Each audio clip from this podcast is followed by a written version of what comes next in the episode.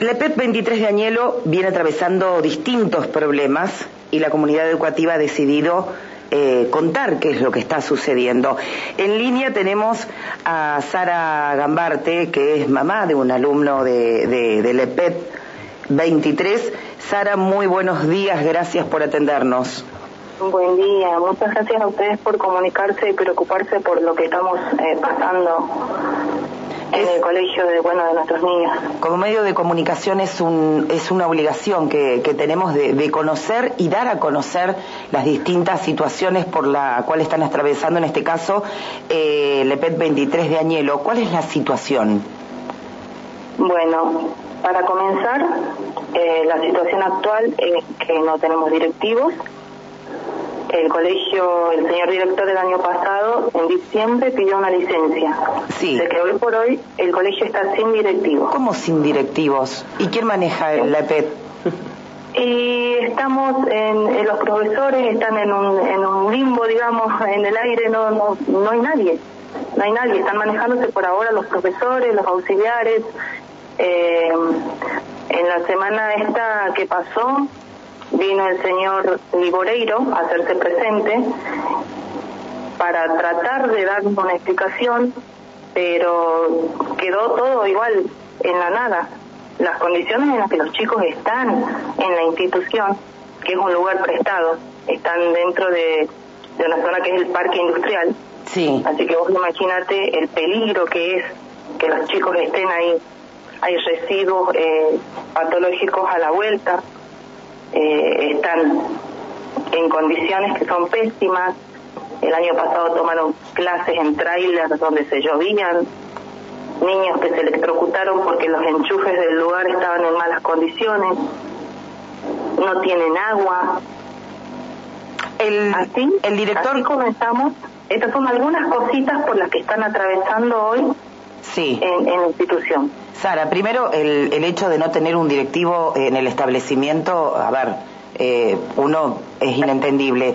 Por otra parte, digo, antes de que se tomara licencia el director, que se supone que si se toma licencia tiene que quedar alguien a cargo del establecimiento, en teoría, vamos a la teoría, no a lo que sucede en realidad, estos inconvenientes de eh, a ver, las malas condiciones, los enchufes, los trailers y demás, eh, digo, cuando hicieron los reclamos, ¿Él estaba todavía como director o ya se había tomado la licencia? Eh, señor Marcelo estaba. Él estuvo todo el año pasado. Eh, el colegio estaba funcionando en otro lugar años anteriores. Estuvo tres años en un, en un lugar prestado también y bueno, pasó para este otro para este otro lugar donde se encuentra desde el año pasado y allí comenzaron a surgir aún todos estos problemas comenzaron a surgir, a surgir ahí porque no es un lugar para que los niños estén, eh, no están dadas las condiciones. La EPET 23 este no tiene edificio propio. No tiene edificio propio. Sé que se, sé que se licitó ya, eh, se llamó licitación, sé también que era una empresa, eh, que, que bueno, para, para que lleve a cabo la construcción del edificio, pero no se inicia. Tampoco nos han informado, tampoco vino alguien a hablar con nosotros que tenga y que tenga todas las respuestas, porque como te digo, el día martes, por la tarde, tarde-noche, se hizo presente este señor Liboreiro, Gustavo Liboreiro, pero no nos saca todas las dudas, no nos despeja todas las dudas. Yo tengo una, un ingresante en primer año y tengo mi niño que está en quinto año y te cuento otra cosa más. Sí. El quinto año aún no está creado. Como es la primera promoción que va a salir, que va a ingresar el año que viene, es un nuevo, es un nuevo curso, digamos, y no está creado aún. Los niños están sin tomar clases. Es decir, no tienen profesores, no tienen nada. No está formado, no está creado, así literalmente, no existe un quinto año aún. Sara, buen día, Emiliano te saluda, ¿cómo estás? ¿Cómo estás, Emiliano? Todo muy bien. Eh, las autoridades del Consejo Provincial de Educación, aparte de estar tomando mate seguramente, eh, ¿qué respuesta dan concreta ante esta situación de no tener un directivo que es lo más grave y, y, y, lo, y lo, que se necesita ahora? ¿Qué, ¿Qué, qué, respuesta dan? ¿Siguen girando en ese limbo en el que giran siempre cuando tienen que dar una respuesta concreta o intentan buscar una solución? Exactamente, creo que la respuesta acabas de dar la voz. ¿Mm? El señor eh, Gustavo Ruiz, que es jefe de supervisores, se hizo presente el día jueves, porque ante la presión de los padres, eh, dieron inicio el día jueves para ambientación a los niños de primer año. Si yo te contara, si yo te mandara, si yo les enviara los videos que, que hicieron los papás sobre cómo estaba el lugar, moscas en la mesa, mm. el piso sucio, los baños sucios, todo absolutamente en condiciones que para nada son habitables y así mm. los tuvieron los niños un, momento, los tuvieron ahí, tuvieron que sacarlos afuera porque era pésimo el lugar, era un desastre. Él dice, el señor Ruiz dice, que no es fundamental, que no es importante, que no es eh, un director presente, que ah. no es, no es nada importante, que los profesores tienen que hacerse cargo de la situación, es lo que nos dio a entender, ah. como que los profesores tienen que hacerse cargo de la situación. Eh, Sara, ¿cuántos son los alumnos que concurren al EP 23? Aproximadamente, yo creo que hasta el año pasado había una matrícula de 300 alumnos. Hoy por hoy, 250, 300. Hoy por hoy no puedo decirte aproximadamente cuántos serán. No, no, no podría decirte eso. Pero al menos, bueno, más o menos tenemos una cifra de lo que se manejaba el año pasado. Sumado a este último, o sea, a este quinto año eh, que todavía está sin clases porque obviamente no tiene profesores, no tiene nada. Es un quinto año nuevo. Exactamente. Eh, otra cosita más, el año pasado estuvieron sin tener un solo día de taller porque no, no tenían los espacios para, para que se realice esto, así que imagínate una técnica que no tenga un año completo taller. Bueno, pero no es importante, si él te lo acaba de decir. No es importante que tengan un directivo, eh, eh, ellos minimizan todo todo el tiempo. ¿Qué son 300 alumnos, 250 que no tengan un lugar físico donde estudiar y que tengan malas condiciones? No es nada, puede pasar. Es la respuesta que ellos, ellos dan todo el tiempo. Ustedes como padres, ¿qué medidas piensan tomar? ¿Qué medidas, ustedes, digamos, se tienen que cargar el asunto al hombro? ¿Cómo piensan eh, hacer más presión para que esto se solucione de una vez? Porque, digamos, si ustedes no toman el toro por las astas, no, no, no pasa nada, sigue todo igual. Nosotros, exactamente, eso, va a seguir todo igual y ese es el miedo que tenemos, que todo siga igual, no queremos, queremos que esto cambie. Lamentablemente, lamentablemente nos presionan porque estamos, nos sentimos presionados al no haber, porque las personas que están para realizar su trabajo no lo están haciendo. ¿Y qué tenemos que hacer? Tenemos que venir nosotros a ver qué está pasando, a ver cuándo lo van a hacer. Y lamentablemente vamos a ver qué medidas vamos a tomar. El lunes estamos pensando en realizar una marcha por la ruta, por las calles.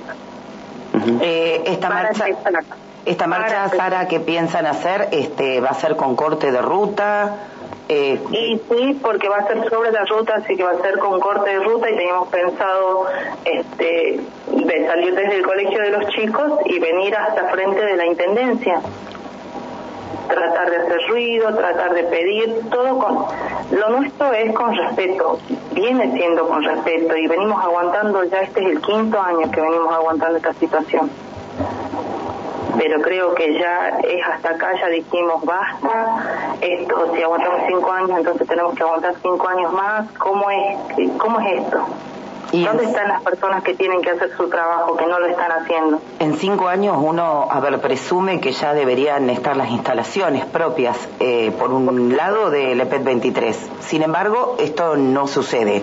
Están los chicos este, con sus clases en trailers, en muy malas condiciones, sin directivos, eh, sin talleres, quinto año que está pero no está. Una situación grave grave. Una situación grave, exactamente, que ellos vienen y minimizan, porque eso es lo que hacen, vienen y minimizan. Se libró un acta eh, delante de los profesores, con la supervisora, donde decían que las condiciones iban a estar dadas, estaban todas las, todas las cosas que se pedían estaban en el acta, y cuando se presentó, el señor Ruiz dijo que, estaba aprobado ya por los por higiene y seguridad pero no, no nos hicieron ver nada, los profesores tampoco vieron nada y él dijo que no tiene por qué mostrar a profesores ni a padres eh, este papel que sería que estaría todo aprobado por los señores de, higiene y seguridad que el lugar está en condiciones.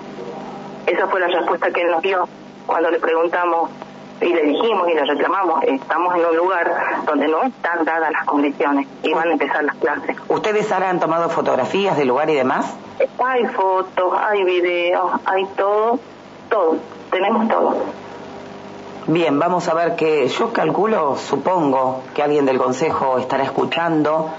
Eh, a ver, confiamos en que den una solución, una pronta solución a esta situación por la cual están atravesando eh, toda la comunidad educativa del EPET 23, no solamente los alumnos, sino los padres, ¿no? Ante la situación de ver en, en dónde tus hijos están yendo a la escuela y en qué condiciones están yendo a la escuela, ni hablar quinto año, el último año en donde se necesita un refuerzo importante para aquellos que van a seguir estudiando en la universidad, para aquellos que van a decidir seguir trabajando.